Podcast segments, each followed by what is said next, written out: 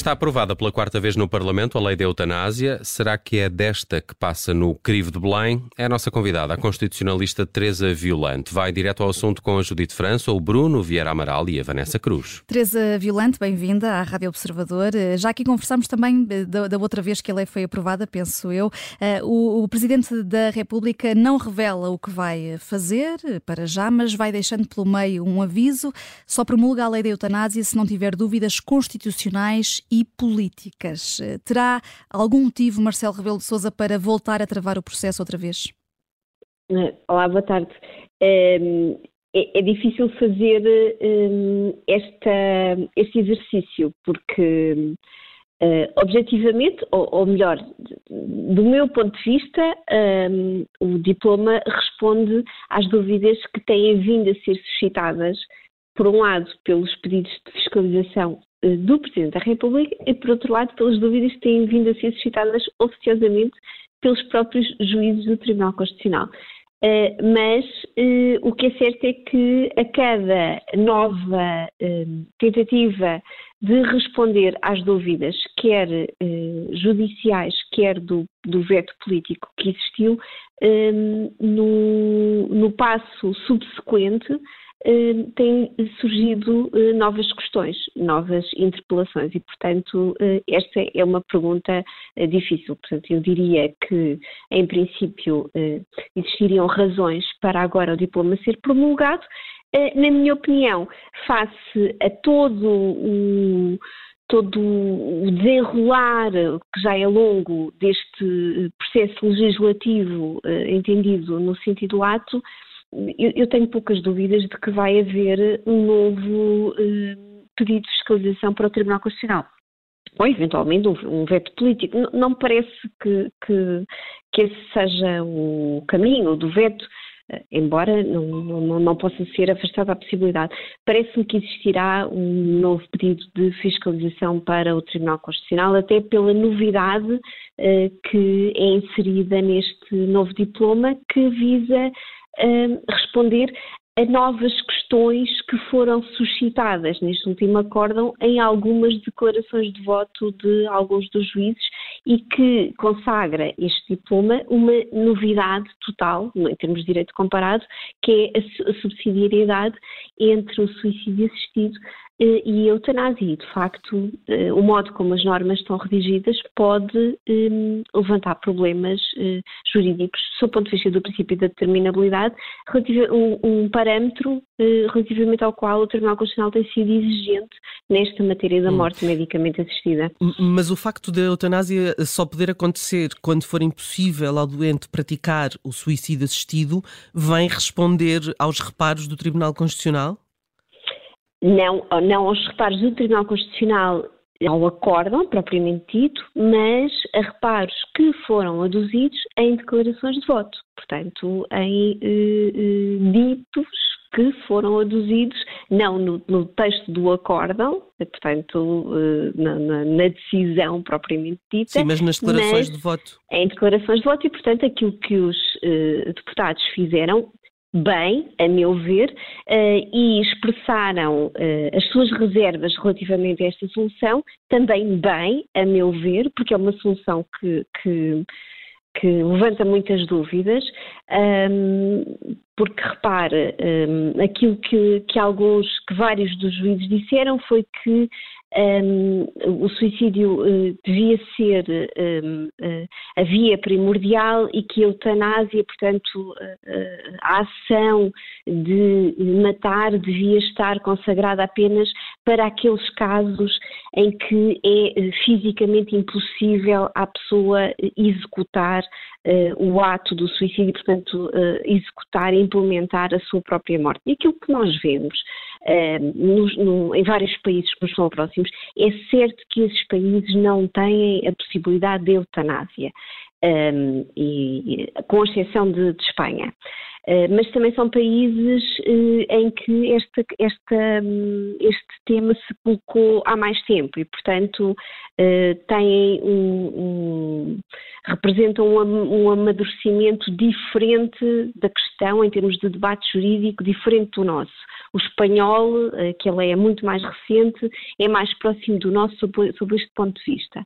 Uh, mas esses países, os exemplos que, nos, que, se nos oferecem, é que temos vários casos de pessoas tetraplégicas, quadriplégicas, em que, apesar de a ordem jurídica não oferecer a solução da eutanásia, quer dizer, existem soluções mecânicas em que basta haver a pessoa conseguir mover uma, uma parcela ínfima do seu corpo para conseguir executar o ato.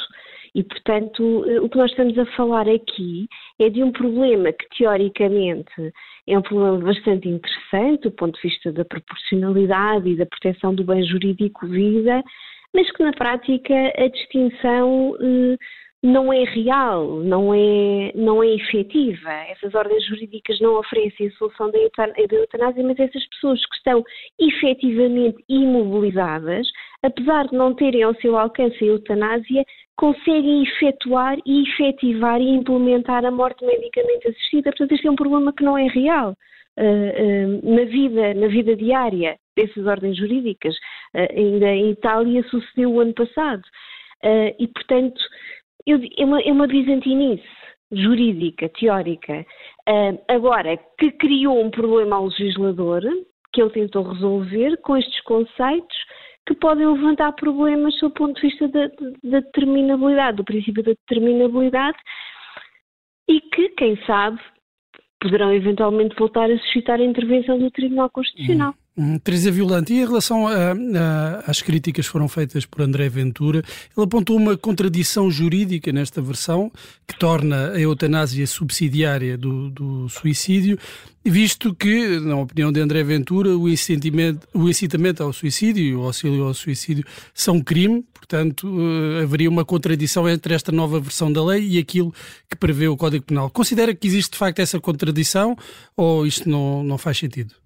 Não, não, não, não, não existe aqui contradição. Este, este, este diploma surge uh, como uh, exceções a esses, a esses tipos legais e, portanto, essa contradição uh, não existe.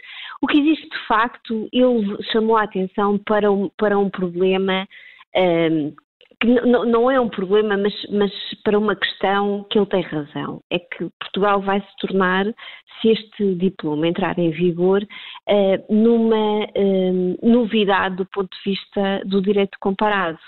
Um, isso em si não tem mal nenhum, não é? Seremos, uh, oferecer, a ordem jurídica oferecerá o suicídio assistido como um meio subsidiário à eutanásia, isso em si não tem mal nenhum e é uma novidade do ponto de vista do direito comparado.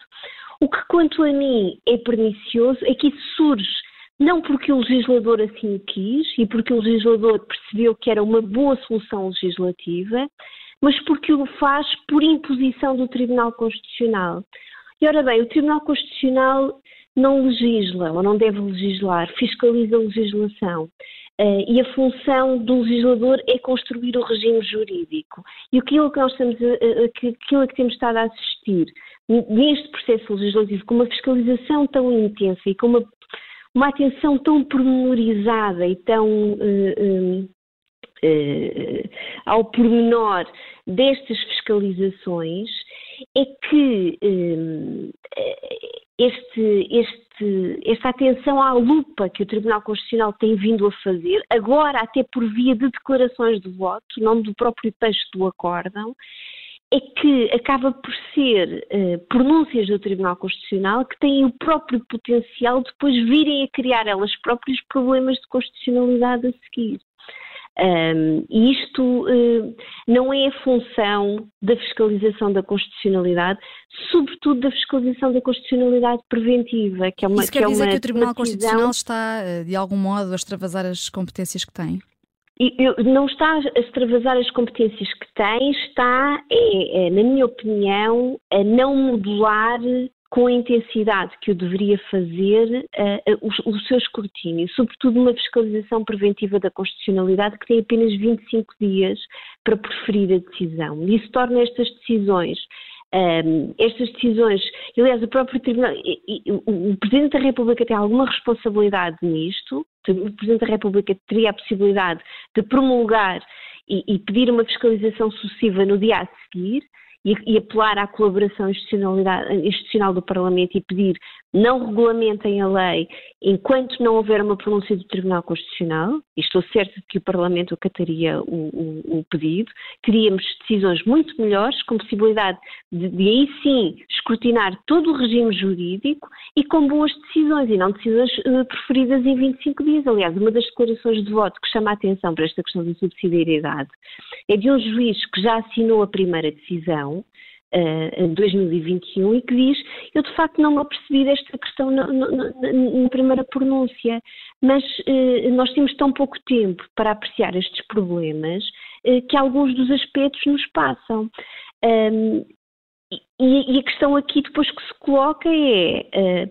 e quando eles fazem esta apreciação da subsidiariedade, foram confrontados ou confrontaram-se com o problema de saber como é que deveria ser formulada a norma da subsidiariedade, a questão de, de, do fisicamente impossível, é quando nós pensamos naqueles exemplos, como aqueles que eu falei há bocado, dos tetraplégicos ou dos quadriplégicos, nos outros países conseguem de facto implementar e executar eh, decisões, decisões de suicídio assistido, eh, estão a pensar nesse tipo de situações é que se estão a pensar, ficam, eu, eu, eu acho que então não restam situações em que não é possível uh, uh, a uma pessoa ser fisicamente impossível implementar o suicídio assistido, porque através de recursos a meios mecânicos sofisticadíssimos e extremamente caros, acaba praticamente sempre por ser possível fazer essa, essa execução. Mas será que o Tribunal Constitucional quer exigir isso? Não sabemos nem eles uh, fizeram esse tipo de pronúncias e, portanto, é este tipo de problemas que acaba por ser suscitado.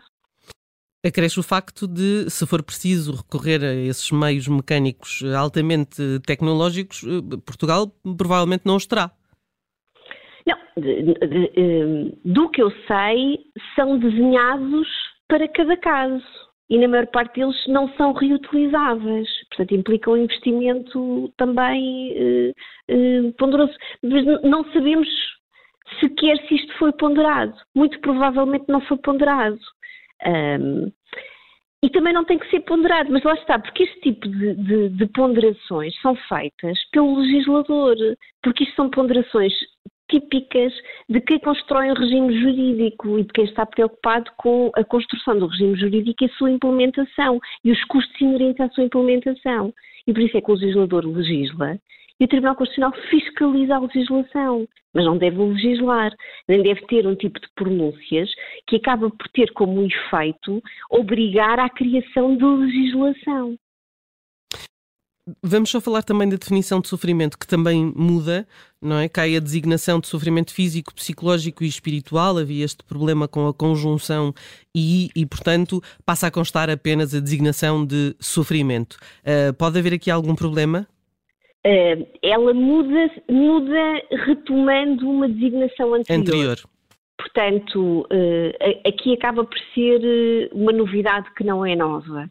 Uh, e que já tinha sido validada anteriormente pelo Tribunal Constitucional, embora tenha, tenham existido uh, alterações na composição do, do, do, Tribunal Constitucional, neste lapso temporal, e, portanto, não temos a garantia de que esta composição alterada mantenha uh, o mesmo juízo, nem temos sequer a garantia de que os, os juízes que assinaram anteriormente a decisão mantenham a sua opinião, embora tudo indica que eh, não existam varia variações na, na apreciação. Um, eu, quanto a isso, creio que essa questão uh, não é problemática e que hum, diria também que não voltará a ser suscitada pelo Presidente, até porque hum. o problema que foi suscitado pelo Presidente da República relativamente ao conceito de sofrimento, que foi uh, o fundamento do último pedido, uh, foi rejeitado pelo Tribunal Constitucional. Sim. E, portanto, uh, o, o Presidente tem tido derrotas nesta questão por parte do Tribunal Constitucional. E já que diz isso até, Teresa Violante, isso quer dizer que à partida o Presidente não deve voltar a insistir, caso envie então novamente a lei para o Tribunal Constitucional, nos problemas que invocou da outra vez e que os juízes não lhe deram razão, como o facto de a Madeira e os Açores não terem sido ouvidas ou os deputados terem deixado cair a expressão doença fatal. Ou à partida Marcelo Rebelo de Sousa encontrará aqui Madeira, outros argumentos. Da Madeira e dos Açores, hum. o, o Presidente optou por não, expressamente por não suscitar essa questão um, a este propósito, porque entendeu que a questão é relevante a quando apenas num, num nível uh, mais concreto, no nível da regulamentação. Portanto, o Presidente teve esse entendimento e de não o suscitar uh, neste nível de legislação, mas apenas num nível de ser, ser eventualmente relevante a quando da regulamentação. Uhum. Uh, portanto, não houve aí nenhuma, nenhuma derrota a esse nível para, para o Presidente da República. Uh, eu diria que não, não lhe suscitará aqui nenhuma questão quanto ao conceito de sofrimento. Uma questão diferente é a questão que eh, eh, já foi suscitada pelo Presidente, foi abordada na questão do veto, é a questão de saber, mas eu, eu creio que está inequívoco uh, das, das, declarações de voto neste, neste último acórdão, mas que o Presidente de alguma forma tinha, tinha, sido muito explícito relativamente a um conceito mais restritivo de acesso à morte assistida, que no seu entendimento ela devia ser limitada para as situações em que a morte estava já, em que já estava, já se tinha desencadeado o processo de morte e, portanto, já estávamos próximos da morte, já estávamos num processo de morte iminente, em que ela já iria ocorrer daí a alguns meses. Uh, e era favorável a esse conceito restritivo, que é o conceito de algumas ordens jurídicas.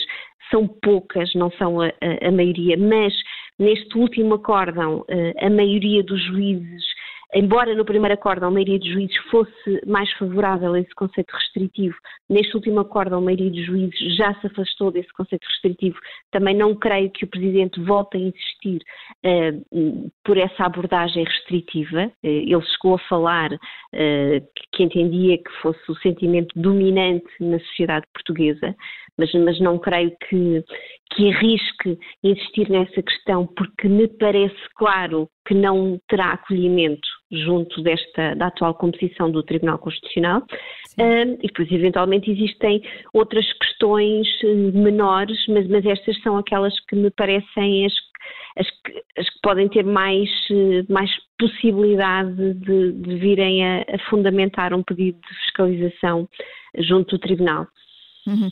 Eh, muito obrigada, Teresa Violante, pela sua análise no direto ao assunto. Teresa Violante é constitucionalista e considera que, à partida, Marcelo Rebelo de Sousa eh, deve voltar a enviar eh, para fiscalização. Deixe-me só, eu não considero que ele deve voltar. Não, que à partida vai fazê-lo. Sim, exatamente. Exatamente. À partida, Marcelo Rebelo de Sousa uh, poderá voltar a, a insistir uh, nessa tónica, a enviar uh, a nova lei da eutanásia, apesar das reformulações para, para o Tribunal Constitucional. Teresa Violante, mais uma vez, obrigada. Obrigada.